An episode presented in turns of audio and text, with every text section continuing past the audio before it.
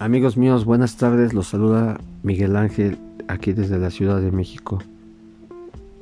En este jueves 27 de agosto del 2020, en esta bella tarde seguimos recapitulando este estudio del libro maravilloso de Oliver Napoleón Hill, esta obra maestra que cambiará tu vida, te llenará de pensamientos poderosos y nos hará deshacernos de esos pensamientos negativos que nos limitan.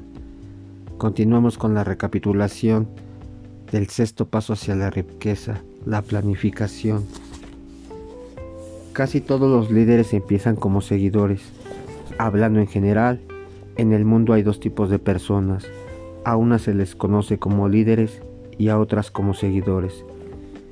Decídase desde un principio si se propone llegar a ser un líder en su vocación elegida o continuará siendo un asistente. La diferencia en las compensaciones es enorme. El asistente no puede esperar de manera razonable a recibir la misma compensación que el líder, aunque muchos seguidores cometen el error de esperar la misma remuneración. No es ninguna desgracia ser asistente. Por otra parte, Tampoco tiene mérito alguno ser seguidor. Casi todos los grandes líderes empezaron en el puesto de seguidor. Llegaron a ser grandes líderes porque eran seguidores inteligentes, con muy pocas excepciones. El hombre que no puede estar a las órdenes de un líder de manera inteligente nunca llegará a ser un líder eficaz. En cambio, el hombre que puede seguir inteligentemente a un líder es quien desarrolla con mayor rapidez la capacidad de ser un líder. Un seguidor inteligente tiene muchas ventajas, entre ellas la oportunidad de adquirir conocimientos de su líder. Las características principales del líder. 1. Valor inquebrantable, basado en el conocimiento de sí mismo y de la propia ocupación. Ningún seguidor desea ser dominado por un líder falto de confianza en sí mismo y de coraje Ningún seguidor inteligente puede estar mucho tiempo dominado por un líder así. Número 2. Autocontrol. El hombre que es incapaz de controlarse nunca podrá controlar a los demás. El autocontrol es un ejemplo poderoso para los seguidores que los más inteligentes emularán. Número 3. Un claro sentido de la justicia. Sin un sentido de lo que es justo y de la justicia, Ningún líder puede dirigir a sus seguidores y mantener su respeto. Número 4. Determinación en las decisiones. El hombre que vacila en sus decisiones demuestra que no está seguro de sí mismo y no puede conducir a otros con éxito. Número 5. Exactitud en los planes. El líder tiene que tener el éxito, debe planificar su trabajo y trabajar en su plan. Un líder que se mueve por conjeturas a ojo y sin planes prácticos ni precisos es comparable con un barco sin timón y tarde o temprano acabará contra los arrecifes. Número 6. El hábito de hacer más de lo que le corresponde.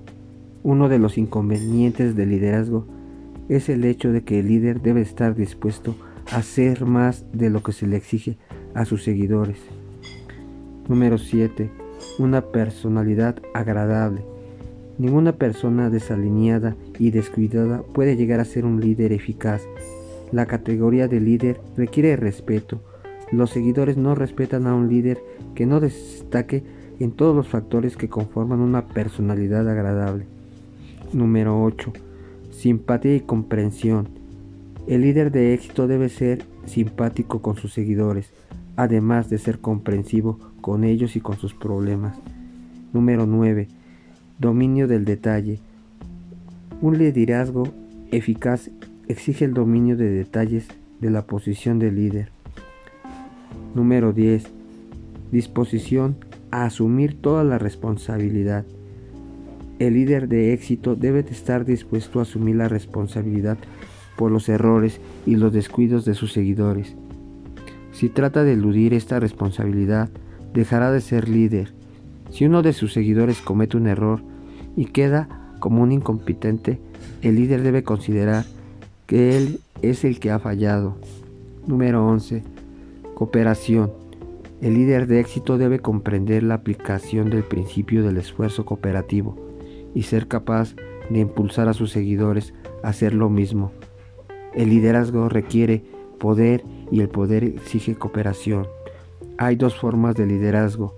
La primera, mucho más eficaz, es el líder que, con el consentimiento y la simpatía de los seguidores, la segunda, el liderazgo por la fuerza, sin el consentimiento ni la simpatía de los seguidores. La historia está llena de pruebas de que el liderazgo por la fuerza no perdura. La caída y la desaparición de los dictadores y de reyes es significativa.